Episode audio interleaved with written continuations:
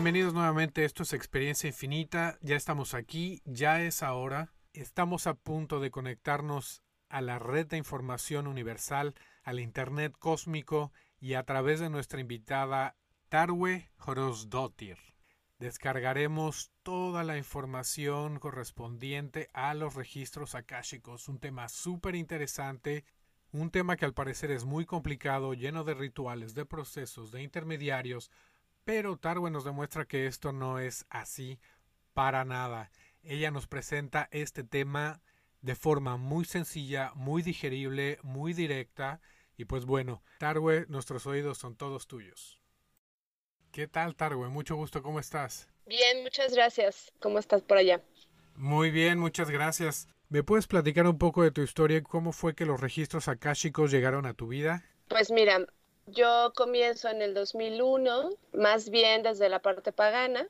Entonces comienzo con paganismo, con Wicca, y eso me va llevando a aprender otras herramientas como tarot, como runas, numerología, astrología, muchas cosas. Y poco a poco, pues ya sabes, una cosa va llevando a la otra. Y así fue como también conocí los registros chicos. Me interesaron mucho porque creo que es una herramienta muy útil para mm, conocer, ¿no? Más allá de, de lo que nosotros mismos podemos alcanzar a ver de nuestra propia vida, ¿no? Y por supuesto, bueno, pues es una herramienta también para pacientes. Otra de las cosas que tienen también es que son muy versátiles porque se pueden ocupar para lugares, para animales, para cristales, para plantas. Entonces, son una fuente de formación, ¿no? donde los uses. Ok, muy bien. ¿El nombre de registros akáshicos de dónde viene? Es una palabra en sánscrito. En realidad en tradición védica tenemos los mismos elementos que tenemos en, la tradición griega, que son los que son populares hoy, ¿no? El aire, el fuego, el agua y la tierra. Y el espíritu es el akasha, ¿no? Entonces, en la tradición védica, el akasha es este mm, espacio, ahora lo llamaríamos el campo unificado desde la física cuántica, ¿no? la, telaraña o, estos nombres que también otras culturas le han dado a este mm, campo astral, a este plano astral que conecta todo. Entonces el akasha es esta suerte de telaraña que nos conecta a todos.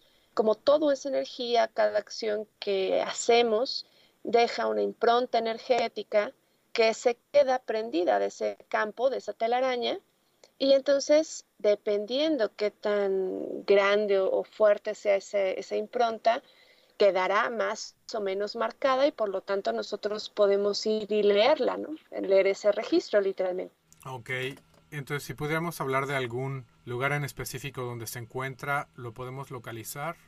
No, en realidad es, mira, hay un concepto que a mí me gusta mucho cuando doy el curso, por ejemplo, explicarlo, ¿no? Es un concepto científico que se está analizando en diferentes universidades, se llama noósfera. La noósfera es un espacio invisible, ¿no? Eh, en el planeta, así como cualquier otra capa de la atmósfera, es un espacio de información en donde todos los pensamientos que se generan como información se registran allí, se quedan allí, ¿no? Es como si todos esos cuantos o partículas de energía se quedan atrapadas de alguna manera dentro del planeta y entonces nosotros podemos utilizarlas para tener información, pero también para evolucionar y para muchas otras cosas. En realidad, no es como que haya un lugar específico donde estén los registros akáshicos, ¿no? Son información y como información se agrupan más bien por vibración, ¿no? Por energía. Toda esa energía de la que hablas ¿Qué es? ¿Qué es lo que se registra en esos, en esos archivos? Todo, todo, todo, todo, ¿no? Desde el Big Bang, desde las primeras muestras de energía que hubo en el universo, desde el aleteo de una mariposa hasta eh, las guerras, los conflictos, las mayores decisiones que como humanidad hemos tenido. El tema es más bien la, cantidad de energía ¿no? que cada uno de esos hechos conlleva. Entonces, si yo tomo la taza de café y tomo un trago, no tiene mayor trascendencia. Entonces, ese registro va a desaparecer pronto. Pero si yo estoy muy enojada o muy feliz, entonces hago alguna cosa, ¿no? Me pasa alguna cosa, ese registro va a ser fuerte. Por lo tanto, va a trascender, va a ser mucho más importante. una, una de las cosas que nosotros tenemos que aprender es que los actos que nosotros llevamos a cabo son como directamente proporcionales, eh, la, cantidad de energía que tienen es directamente proporcional a la conciencia con la que los hacemos, ¿no? Entonces, cuando un acto es trascendental, pero no está hecho con una gran conciencia, no pasa mayores, ¿no? Entonces, a veces las, las personas están muy preocupadas porque, no sé, ¿no? En algún momento hicieron algo, juraron algo, dijeron algo, pero si lo hiciste sin mayor grado de conciencia, esa impronta no va a trascender, ¿no? porque no es fuerte. Pero si la hiciste en conciencia, entonces sí va a trascender. Y eso es lo que nosotros podemos ver, ¿no? Cuando tú vas a ver una célula en una, en una lámina de vidrio, necesitas un microscopio que pueda amplificarte ese tamaño. Cuando nosotros leemos registros, necesitamos, o más bien lo que vemos son los registros con mayores improntas. Los pequeños no se pueden ya medir. He escuchado que lo comparan con el inconsciente colectivo.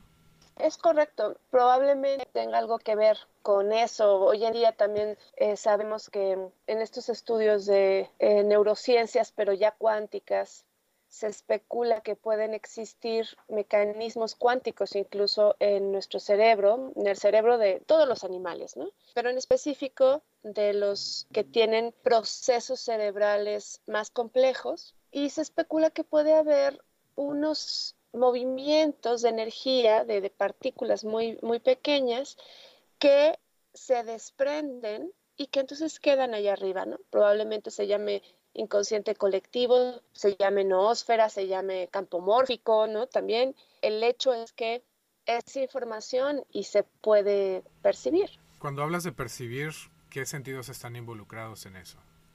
Mira, el mayor sentido con el que la percibimos es desde luego con nuestro cerebro, porque toda la información que yo comunico tiene que salir de mi cerebro tuvo que haber pasado por una codificación que mi cerebro tiene. Entonces yo no puedo decir nada que no esté en mi cerebro. Pero tenemos también otros sentidos más sutiles que son los que utilizamos cuando hacemos esta lectura de registros. Entonces, antiguamente, por ejemplo, se le puede llamar videncia a técnicas nórdicas, que es, eh, por ejemplo, el Seider, que son técnicas más bien chamánicas en donde la persona contactaba con ciertas entidades o ciertos espacios para obtener esa información. Entonces, utilizamos estos sentidos sutiles, los chakras, chakra 6, chakra 7 sobre todo, y esa información pasa a través de nuestros sentidos sutiles al cuerpo, sobre todo, no al cerebro, y de esa forma es que nosotros podemos traducirla en palabras.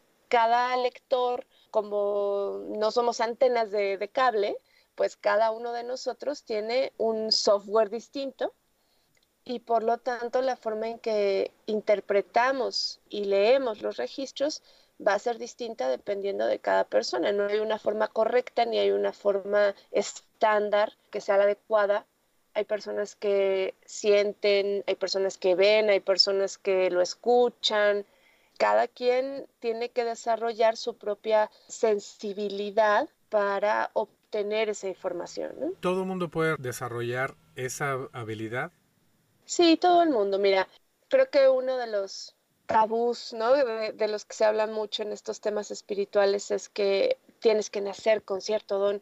Y no es verdad, el tema es que todos traemos integrados el software, pero no todos lo desarrollamos tenemos también ¿no? muchos paradigmas y muchas creencias limitantes que impiden a veces que podamos hacer uso de esos sentidos sutiles porque son malos, porque son del demonio, por cosas así, ¿no? Entonces, lo principal es que nosotros entendamos que es algo seguro, que es algo sano, que se ha hecho toda la vida, ¿no? Todo el tiempo estamos leyendo registros, lo que pasa es que no sabemos qué son cuando yo digo, ah, me cayó el 20, como decimos en, México, cuando tengo un insight, cuando tengo una corazonada, cuando tengo algo así, estoy leyendo un registro. Lo que pasa es que todo el tiempo estamos haciendo preguntas, pero como no somos conscientes de que las hacemos, no tenemos un proceso establecido en nuestra vida, ¿no? Pero todo mundo lo hace todo el tiempo. Entonces, cuando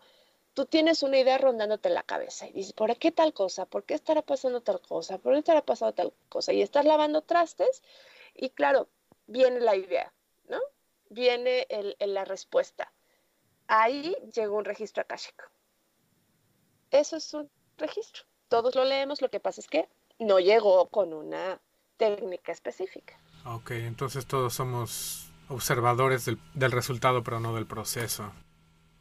Que haya venido el nombre de, del sánscrito, que es la lengua antigua de la India, quiere decir que se ha hecho desde el principio de los tiempos, ¿correcto? Sí, pues las tradiciones védicas, la medicina ayurveda, por ejemplo, que es donde se empiezan a citar todo este tipo de cosas, tiene aproximadamente desde el 5000 antes de la era común, entonces todo el tiempo. De hecho, se cree que muchas de las cosas que hoy la ciencia respalda, porque bueno, lo comprobó y todo esto, cuando tú lees textos antiguos, dicen exactamente lo mismo que lo que hoy leemos en un montón de informes científicos. Entonces, ¿cómo estas personas supieron que las cosas eran así, no? ¿Cómo es que supieron que una hierba servía para tal cosa? ¿Cómo es que supieron qué camino era para tal lugar? Hoy tenemos un montón de información que respalda que esa hierba sirve para tal. Entonces, más bien toda esa información que los primeros antes de la Tierra tuvieron fue una información en realidad obtenida desde este campo akáshico, ¿no? Y bueno, el día de hoy, ¿para qué utilizamos los registros akáshicos? Pues mira, es importante que digamos que los registros son una herramienta de diagnóstico, no son una herramienta de sanación como muchos la venden. Es muy redituable, claro, ¿no? Decirle a los demás que van a sanar haciendo una lectura de registros akáshicos, pero eso no es la verdad. Es decir, cuando tú vas con tu familia, les preguntas algo, que tienes una duda y ellos te responden, no sanas por eso, ¿no? sanas por un proceso que haces posteriormente de trabajo personal, de perdón, de compasión, de tal cosa.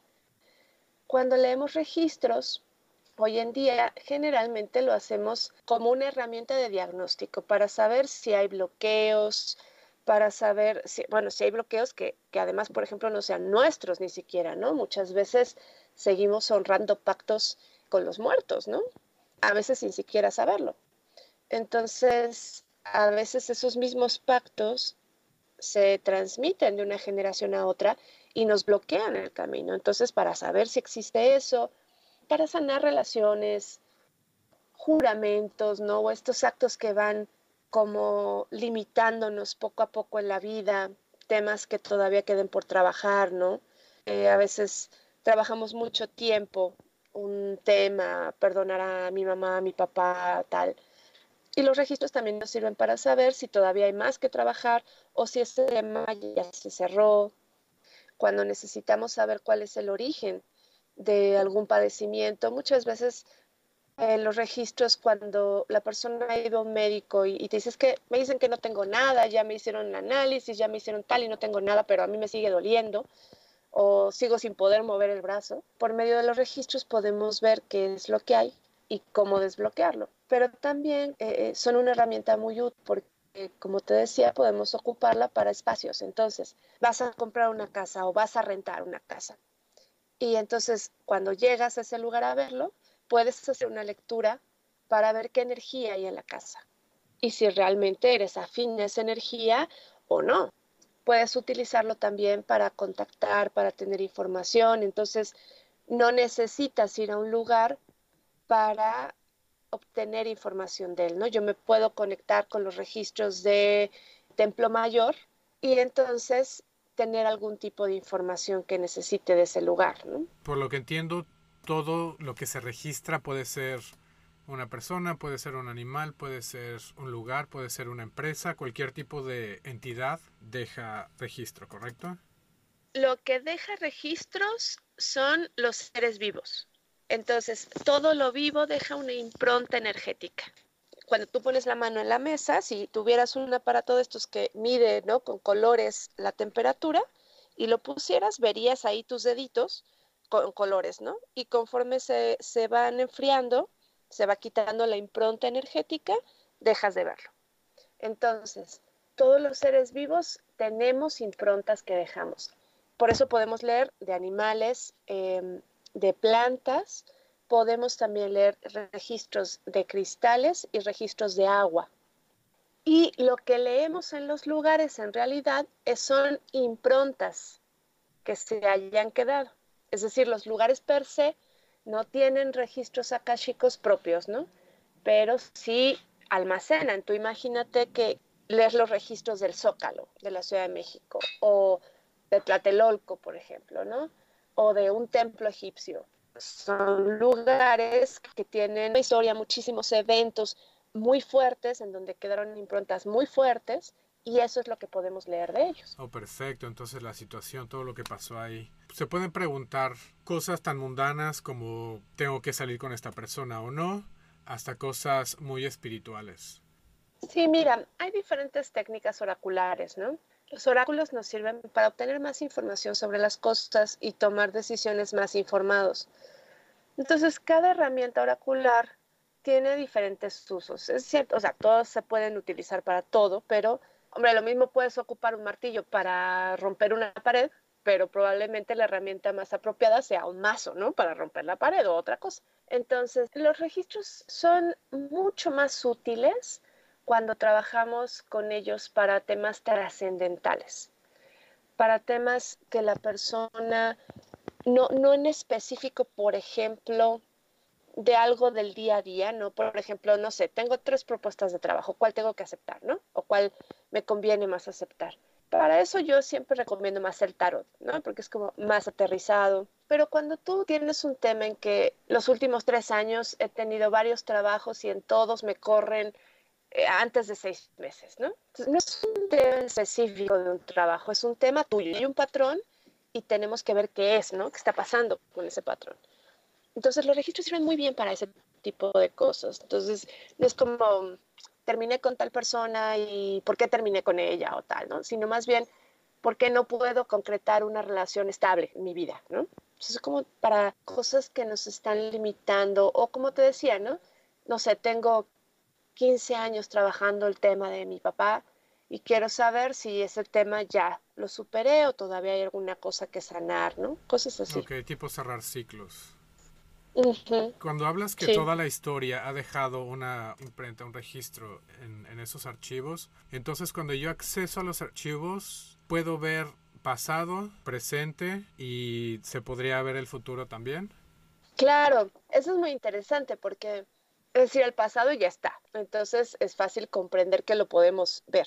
En el presente también lo entendemos, ¿no? Pero cuando hablamos de registros del futuro, en realidad hablamos de posibilidades. Entonces, las posibilidades que tienen más potencial de ocurrir son las que vemos. Mientras más te alejas en la línea del tiempo, menos probabilidad hay de que esos potenciales ocurran, ¿no? Porque Claro, mientras más tiempo pasa, más variables pueden meterse en esos potenciales.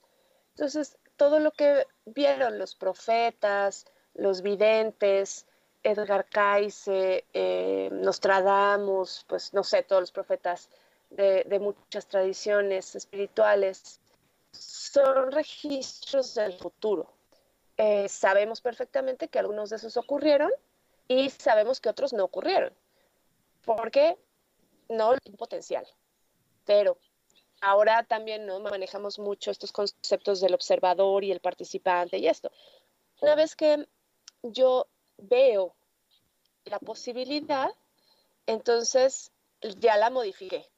Y eso hace que esa posibilidad puede hacerse o no puede hacerse, ¿no? Yo leo un registro del futuro que me gusta, entonces trabajaré para, para que eso se haga realidad, ¿no? Pero si yo veo un registro del futuro que no me gusta, entonces trabajo para que eso no se haga, ¿no? Para que eso no ocurra. Y claro, la predicción no se cumplió. En algún lado escuché que hay unas entidades que resguardan los archivos. ¿Sabes algo de ellas? Sí, mira, yo la verdad no lo trabajo de esa manera. Hay muchas escuelas, ¿no? Que han desarrollado el tema de, de los registros chicos.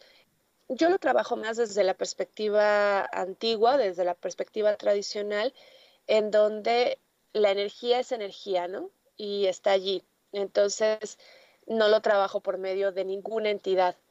Lo que sí le digo a la gente es que, mira, si tú te sientes afín a alguna entidad y quieres invocarla, quieres llamarla para que a través de ella pase esa información, puedes hacerlo. Pero aquí hay que tener en cuenta una cosa. Los registros akáshicos por sí solos, cuando tú les registros, es un acto totalmente seguro, porque lo que estás haciendo es leer información. No es como tú vas a un archivo general, pides una ficha de algo, te la entregan y lees. Y listo, no hay ningún peligro para eso, ¿no?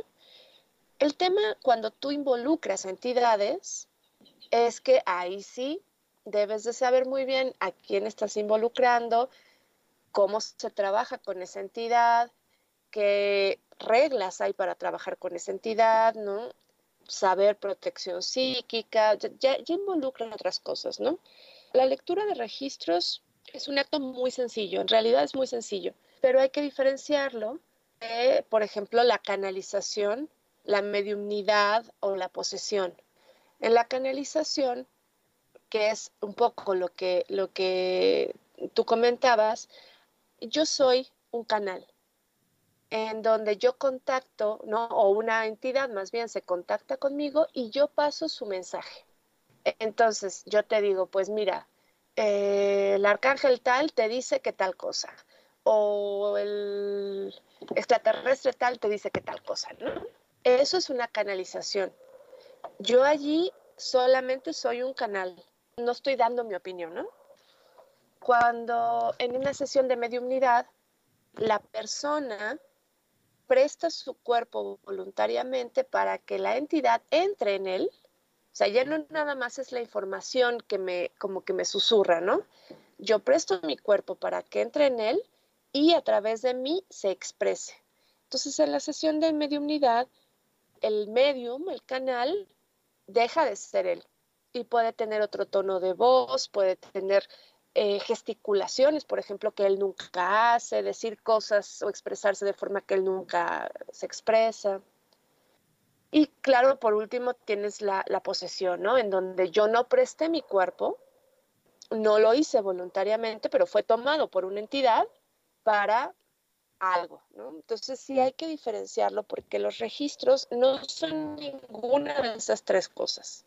El acto de leer registros aráshicos es solamente leer una impronta informativa, ¿no? Es decir, yo tomé un microscopio y vi una célula y dije, esta célula es de tal cosa.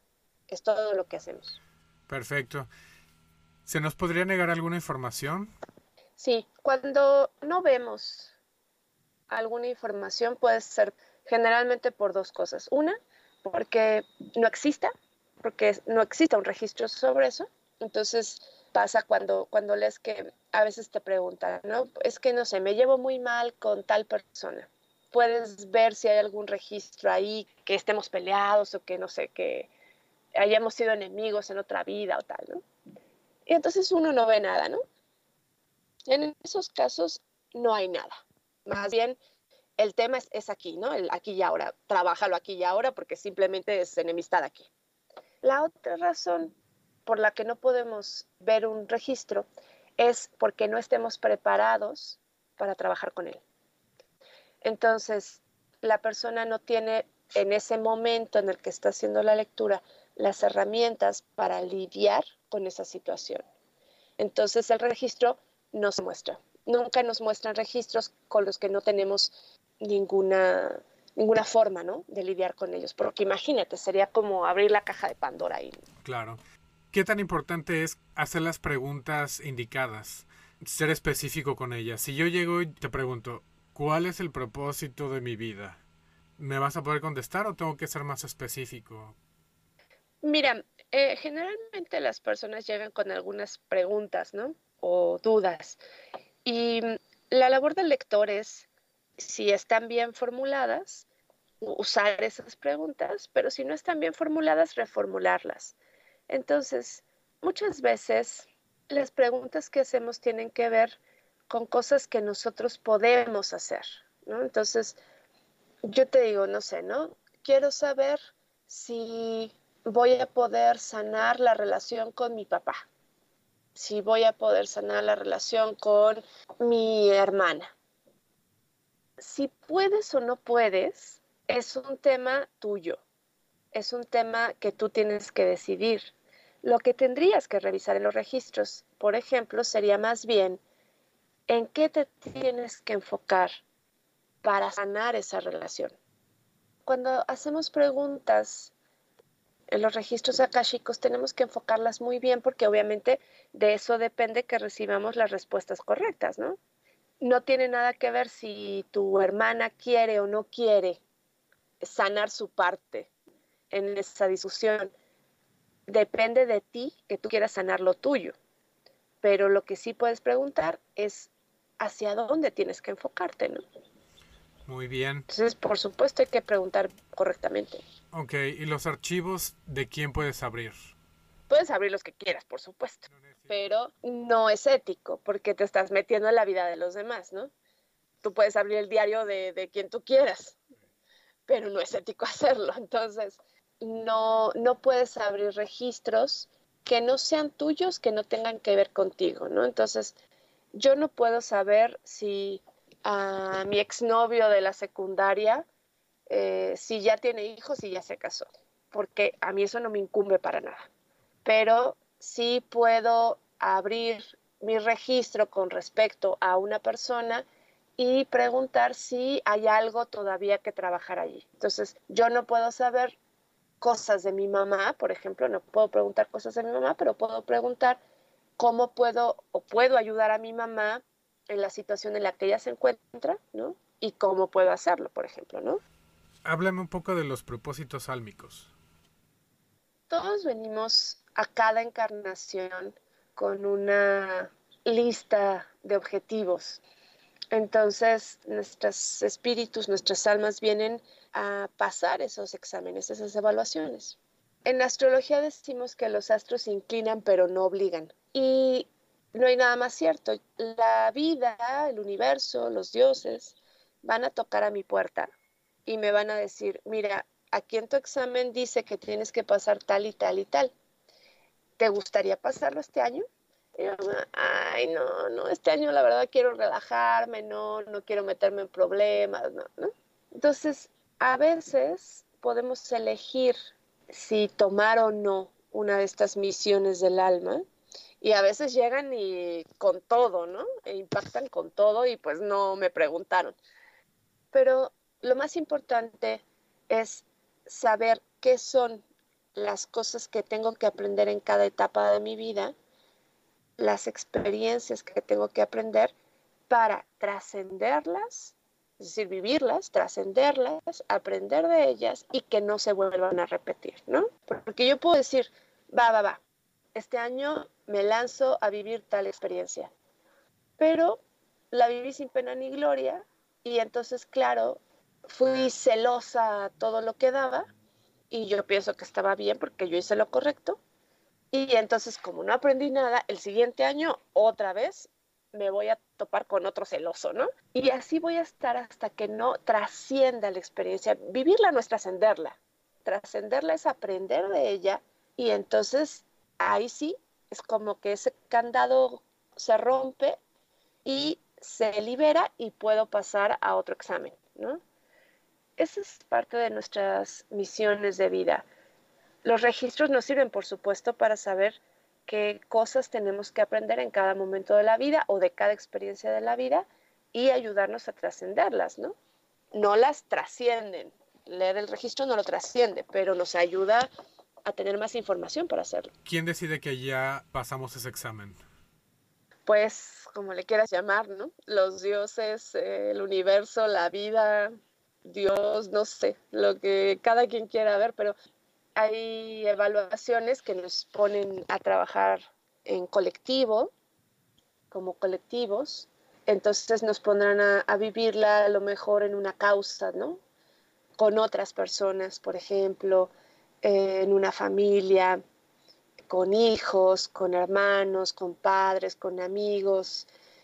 Y hay evaluaciones que nos toca vivir solos, Y es así como en la escuela, te encierran, te reciben un día, te dicen saca una hoja, guarda tu celular, no sales al baño, no sales a nada y la vives aquí solo encerrado, ¿no? Entonces, no hay opción, pues no te acuerdas de nada, de ningún libro que, te podía ayudar, no te acuerdas de una persona que te podía ayudar, porque es eso, es como que te cierran y, y te dicen, bueno, solo con las herramientas que has generado al día de hoy, tienes que vivir esta prueba, ¿no? Entonces, en esos casos, por supuesto, no son pruebas muy difíciles, porque no tenemos a nadie alrededor que nos oriente, ¿no? que nos abra los ojos. Y después de vivirlas, obviamente en esos momentos ni siquiera no tienes una lectura de registros para poder saber por dónde van las cosas, porque sería como tener el apuntador aquí en el examen, ¿no? Pero después de esa vivencia, cuando dices, ay, no, mira qué tal libro me hubiera servido, o tener una lectura de registros o de tarot o de tal con tal persona, cómo me hubiera ayudado. En esos momentos, cuando haces una lectura, ya habiendo pasado la evaluación, te puedes dar cuenta si todavía queda algo pendiente, si la viviste bien o cómo te fue. Pues no es como, ya, ya hiciste la prueba, ahora vas con el maestro y le dices, bueno, ¿cómo salí? Tengo que estudiar más de un tema, me fue bien, me fue mal.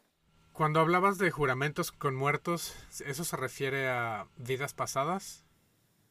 Claro, y a esta misma vida, ¿no? El tema es que a veces nuestros ancestros hicieron pactos, hicieron juramentos, hicieron alianzas, que a ellos les funcionaron, por supuesto, ¿no? Por algo las hicieron, pero que para nosotros ya no son vigentes. Entonces, eh, nosotros tenemos otra vida, o, otro tiempo, pero a veces esos, esos mismos pactos siguen ¿no? trascendiendo generaciones completas porque por cualquier razón, mira, a veces simplemente porque no, no aparecen en las generaciones intermedias o a veces también porque aparecieron pero no se enfrentaron a ellas, no las trascendieron, ¿no? Entonces las sobrellevaron pero no las trascendieron. Y entonces a lo mejor me toca a mí, porque yo tengo las herramientas, porque yo puedo hacerlo. Entonces rompo, tengo la, capacidad de romper con ese pacto porque ya no es mío ni me corresponde y seguir adelante. O a veces en esta misma vida, ¿no? Uno jura cosas, dice cosas, ¿no? Se nos hace fácil jurar y para quedar viva y esto, ¿no? Cuando en realidad no tenemos la más mínima intención de cumplirlas, ¿no? Entonces hay que también indagar si es que no hay alguno de esos pactos. Mira, cuando hay alguna de esas cosas se nota muy claro porque la persona tiene un patrón, ¿no? Entonces hay un patrón de carencia, por ejemplo. Por más que lo trabajes y por más, no sé, que ahorres y que ganes bien dinero y lo que sea, no puedes tenerlo, ¿no? Entonces, cuando ves esos patrones, seguramente hay por ahí un tema ancestral que está bloqueando. Cuando hablamos de fobias, por ejemplo, no sé, gente que le tiene miedo a las arañas, ¿puede ser por algo que sucedió ahora o que sucedió en vidas pasadas? Sí, por supuesto. Las fobias muchas veces tienen que ver con recuerdos suprimidos de esta vida o de, de, vidas pasadas. Cuando hablamos de vidas pasadas, hay que ampliar mucho ¿no? nuestra visión. Nosotros podemos entender vidas pasadas desde uno mismo pero también desde mis ancestros, ¿no?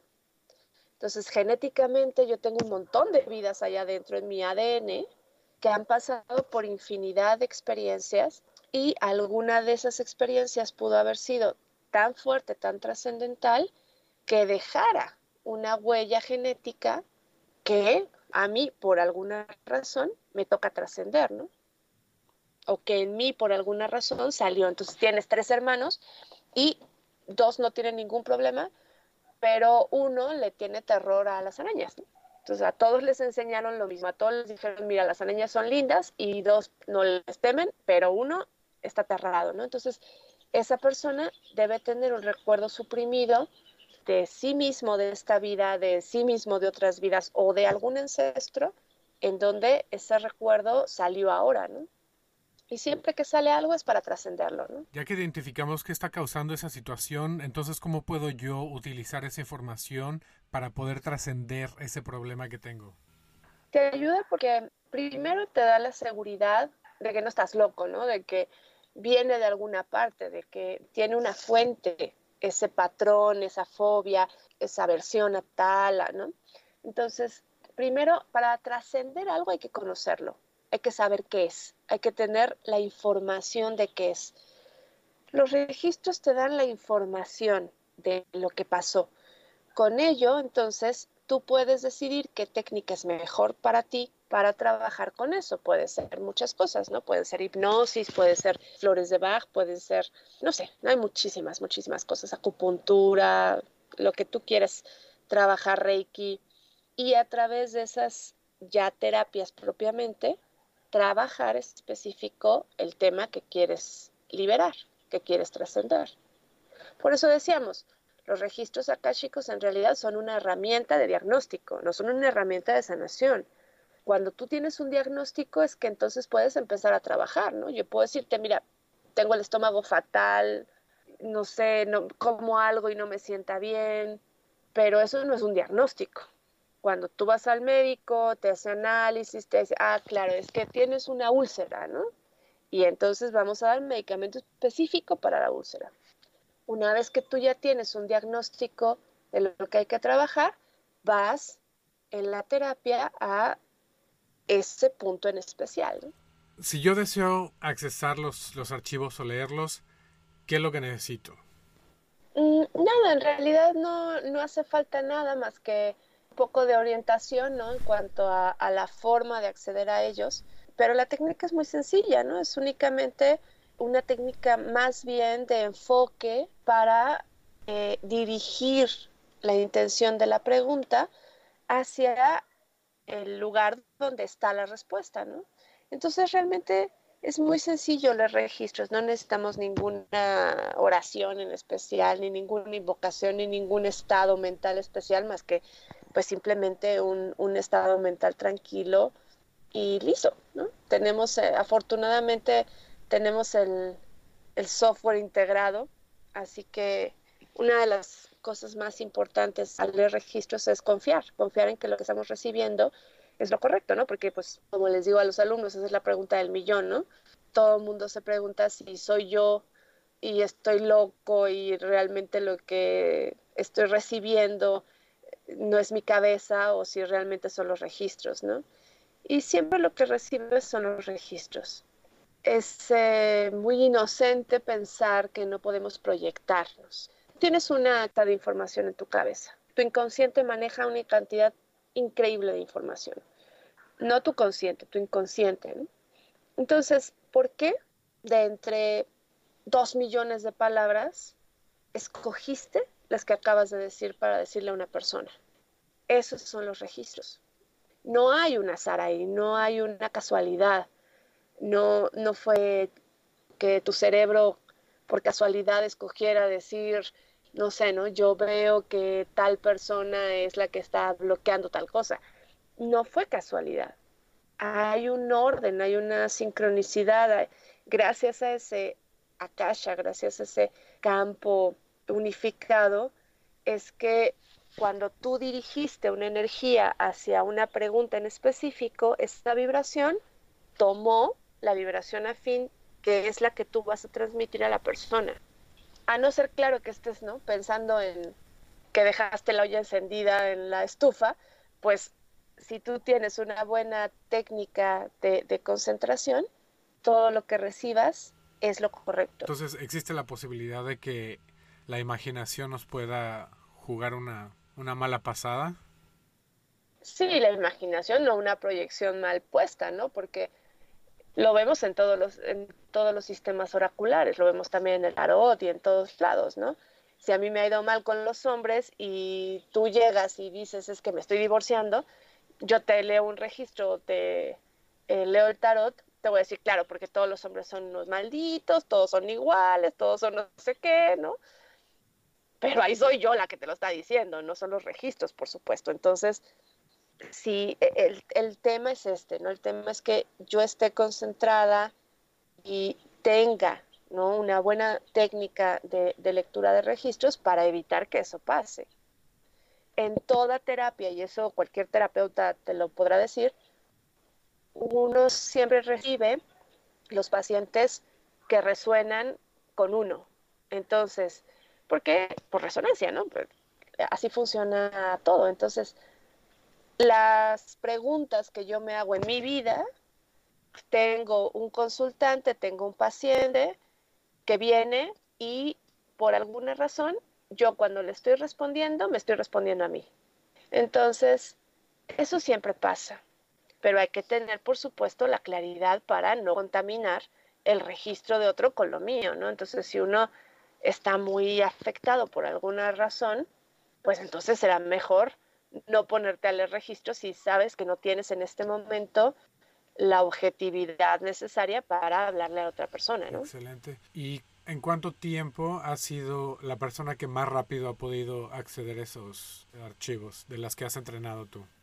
Realmente es una técnica muy sencilla. En el curso mismo, en la parte final del, del curso, los estudiantes hacen sus propias lecturas de registros, de lugares, de objetos, de ellos mismos, ¿no? Entonces, claro, a veces hay personas a las que no les llega nada, ¿no? En ese momento.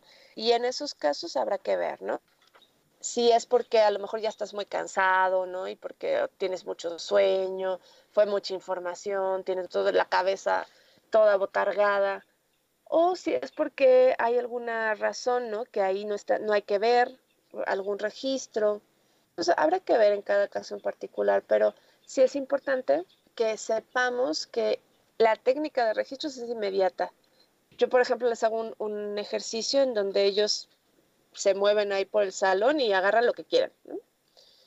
Y entonces hacen la lectura de ese objeto. Y es increíble como cuando te dicen, ah, pues es que yo vi tal cosa, yo vi tal cosa, y claro, ¿no? Eso lo ocupamos para tal ritual o para tal cosa en un momento dado. Entonces, inmediatamente, desde que sales de allí, puedes ya estar leyendo registros. Yo les recomiendo, por supuesto, que empiecen con registros de improntas fuertes, porque son más fáciles de trabajar, ¿no? Poco a poco puedes irte con temas más sutiles, pero sobre todo empezar con registros de eventos que uno ya conoce, ¿no? Entonces, yo ya sé cómo acabó algo. Entonces voy a ese registro voy a ese evento, perdón, y saco el registro. Entonces me da más información, ¿no? Y eso me va a ir dando confianza para yo soltarme y entonces ver que realmente, ¿no? Y eso, decir lo que te viene a la cabeza y confiar en que estás diciendo lo correcto, ¿no? Hay veces en que dices algo y la persona te dice, sí, ¿no? Totalmente me, me, checa. Y hay veces en que estás hablando con alguien y dice, no, pues no sé por dónde pueda venir tal cosa y entonces en esos momentos uno tiene que confiar en que hay algo allí. Y siempre cuando cierro, por ejemplo, registros, yo digo, ¿no? A veces no es claro lo que llega, a veces nuestro ego también no está ahí delante impidiendo que llegue la información, ¿no? Y entonces digo, no, no sé de qué me hablas.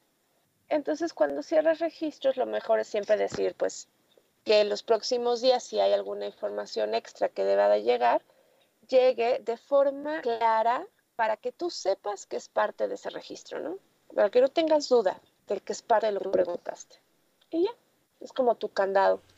¿Y afectan los hábitos, por ejemplo, mi nutrición, mi vida diaria, para hacer el proceso más rápido o más lento?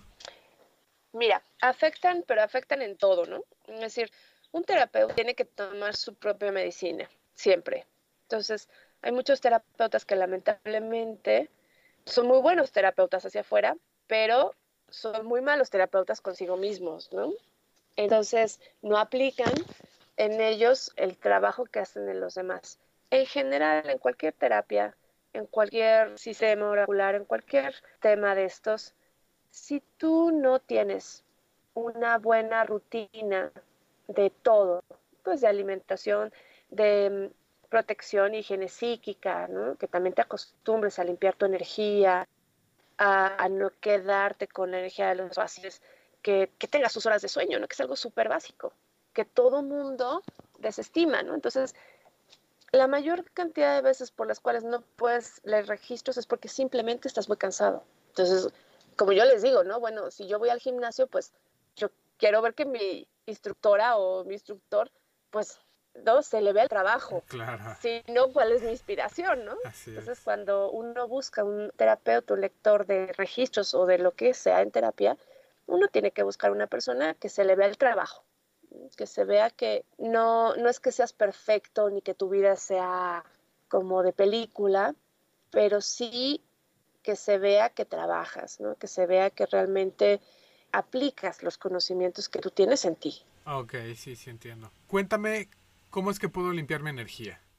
Limpiar la energía es algo que nos deberían enseñar desde la primaria, porque así como nos enseñan a lavarnos las manos y a bañarnos y a tener rutinas de de higiene corporal, tendríamos que tener rutinas de higiene psíquica, ¿no? Cuando cada vez que salimos de la casa, y a veces en la misma casa, ¿no? Estamos conviviendo con energía contaminada, con energía nociva, ¿no? Sin ir más lejos, sin, sin ya pensar en otras cosas más complicadas. El hecho de que hoy vivimos con un montón de aparatos eléctricos, con un montón de ropa sintética, por ejemplo, ya hace que nuestra energía no fluya correctamente. ¿no? Entonces, todos estos cableados y todas estas cosas dejan en nosotros o alteran, alteran nuestra energía y además a veces dejan improntas energéticas contaminantes.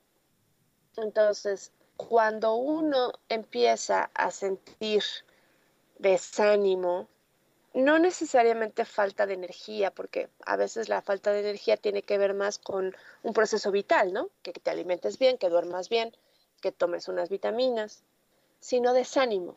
Mm, tendría que estar trabajando, pero no quiero, ¿no? O tengo esta pila de libros que me encantan, pero tengo flojera de leerlos. Eso es desánimo. Entonces, cuando tú te sientes así, generalmente es porque es como las plantas, ¿no? Cuando tienes una, planta en casa y está llena de polvo la hoja, pues entonces la planta puede seguir haciendo fotosíntesis, pero claro, no es igual, ¿no? Entonces, haz cuenta, nuestra energía está llena de polvo, llena de cochambre, y eso es lo que tengo que quitar. Quitar la energía negativa es muy, sencillo, solamente con el baño diario, por ejemplo, lo puedes hacer. Te metes a bañar en la mañana o en la noche, el hecho de que visualices el agua no nada más limpiándote físicamente, sino limpiándote energéticamente. Cada vez que te lavas las manos de forma normal, te lavas la energía que pudiste haber tomado, ¿no? Te metes en un transporte público, sales, estás tocando oficinas, cosas, y todo eso pasa en tus manos. Nuestras manos son uno de nuestros principales centros energéticos, entonces absorben y, y dan, ¿no? Entonces, cuando te lavas las manos, sueltas en el agua toda esa energía negativa también que pudiste haber absorbido. Pero lo más importante es que no te vayas a dormir ni un solo día sin haber hecho al menos ¿no? un mínimo de algún tipo de, rutina de higiene psíquica. Porque entonces, hombre, claro, no pasa nada, ¿no? Si un día te vas a dormir así, pero si te acostumbras, vas a ir cargando, vas a ir cargando y entonces ya no nada más soy yo la que la trae, ya la dejé en mi cama. Y si duermo con mi pareja en mi cama, ya se la pasa a mi pareja también. Entonces, si traigo piojos, pues se los voy a pasar también, ¿no? Y los, ya también los dejé en mi casa. Entonces, se va volviendo una, realmente una bola, ¿no? De, problemas, de energía negativa, que tan fácil como con esos hábitos, ¿no? Bañarme con un poco de sal al final, ponerme un poco de sal, simplemente no maldecir en la casa, ¿no? No traer los problemas a la casa, es una forma de limpieza. Tú te pones un tapete en la entrada de tu casa, llegas a tu casa y como hábito te limpias los pies allí, en un sentido, ¿no? Intencionando que cualquier energía que puedas traer de la calle, allí se va a quedar, no va a pasar a tu casa. ¿no? Siento que esta herramienta empodera mucho a la gente, pero al mismo tiempo les puede quitar un poco de responsabilidad al tomar decisiones. ¿Cómo se puede encontrar un balance sano? como cualquier herramienta oracular, no hay que abusar de ellos, ¿no? Entonces, yo lo que, lo que recomiendo es que no hagamos otra lectura de registros abriendo más procesos, ¿no? Entonces, no necesariamente es un tiempo específico, ¿no? El que eh, entre lectura y lectura, pero sí es que hayas solucionado el primero. Porque si no, vas a tener 20 folders de pendientes en el escritorio y cada vez va a ser peor. Si tú abriste el registro de tu mamá, de tu relación con tu hermana, del exnovio, del por qué no tienes dinero, del por qué no sé cuánto, pues se vuelve un caos, ¿no? Entonces, abre un tema en tu vida que tengas pendiente y solucionalo. Porque además es como tirar tu dinero a la basura, ¿no? Si tú vuelves a leerte un registro, pero no has hecho algo, no has hecho algún cambio, pues el registro va a estar igual. Yo te, yo te voy a seguir diciendo lo mismo que te dije la otra vez. No va a cambiar, ¿no? Entonces necesitas haber hecho algo para que el registro cambie. Ok, ¿y cuando lees los registros, ¿tienes tú algún desgaste energético?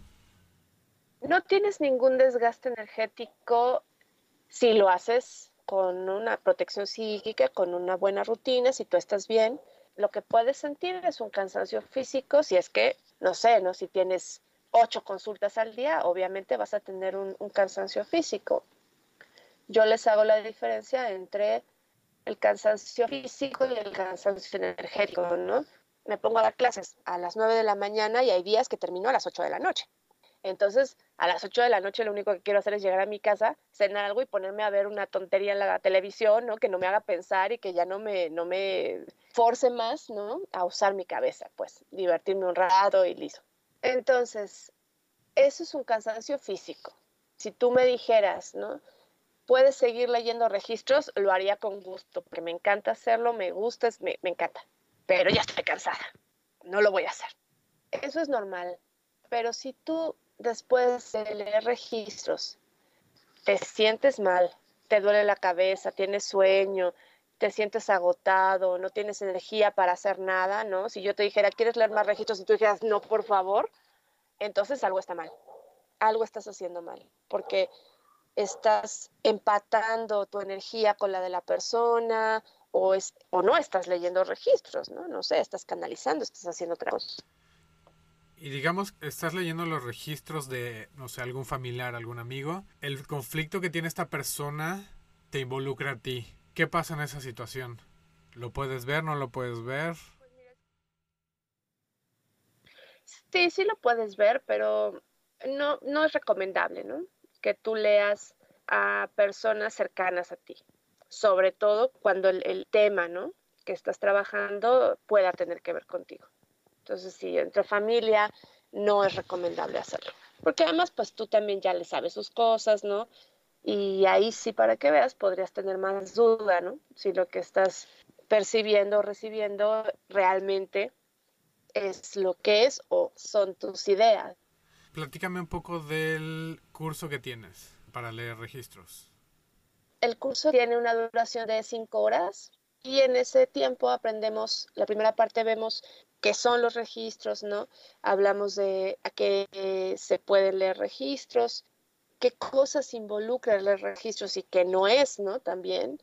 Vemos también cómo estamos agrupados, vemos también cómo eh, hacer las preguntas correctas y entonces aprendemos propiamente una, una técnica muy sencilla y ya al final de la clase hacemos prácticas, entonces todos los estudiantes leen sus propios registros, leen registros también de lugares, de eventos de, su vida y también de objetos.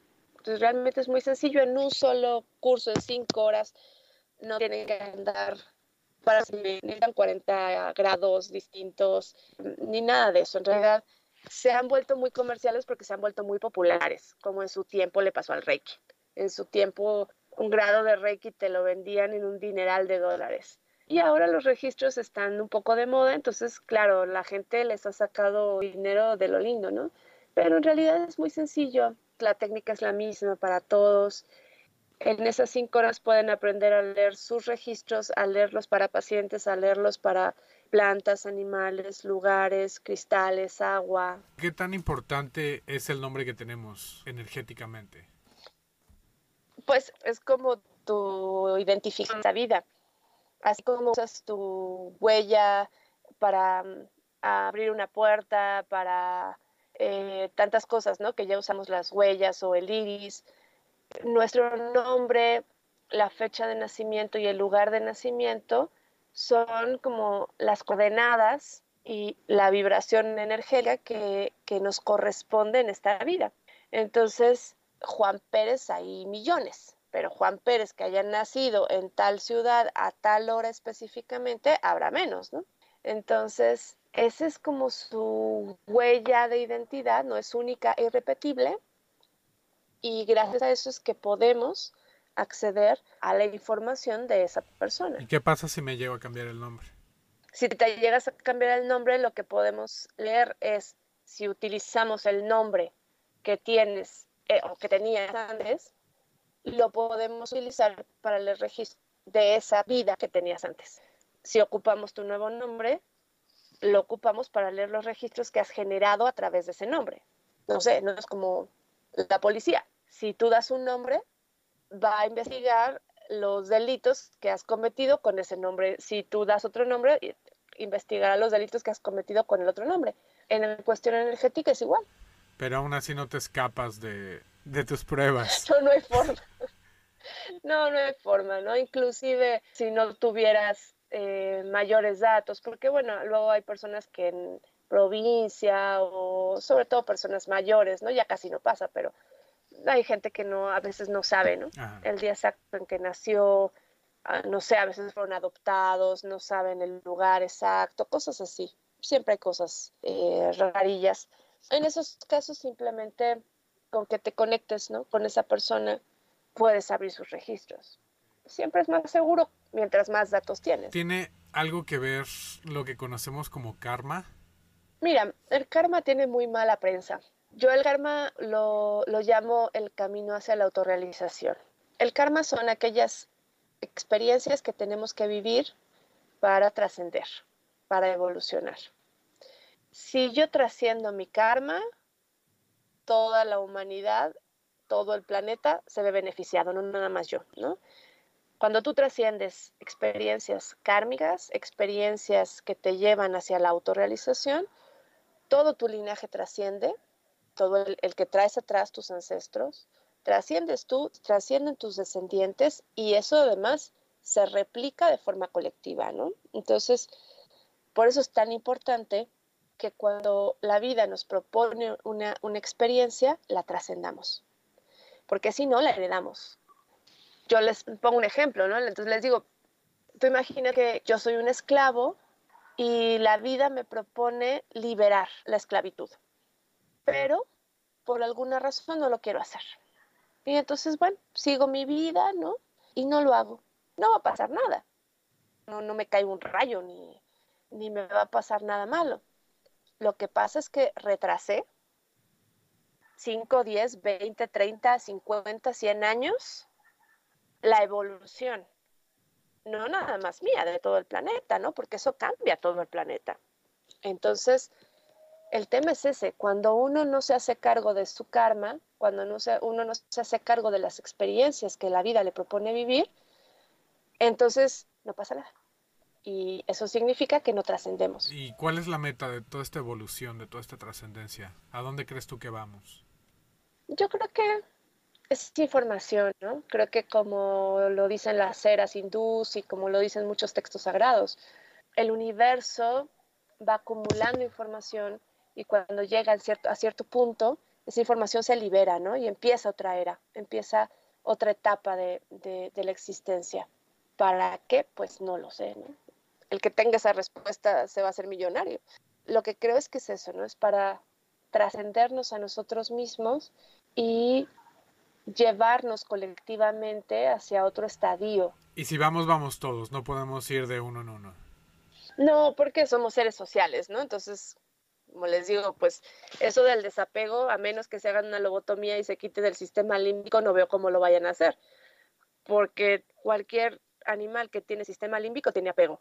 El tema es que tengas apegos sanos o tengas apegos nocivos. Eso es lo que podemos elegir. Los apegos, aún yéndote ¿no? a, a vivir a la montaña, aún quedándote de náufrago, El mismo náufrago tenía a Wilson, ¿no? A la pelota. Somos mamíferos si tenemos sistema límbico y no vamos a poder deshacernos de, de lo social, en mayor o en menor medida.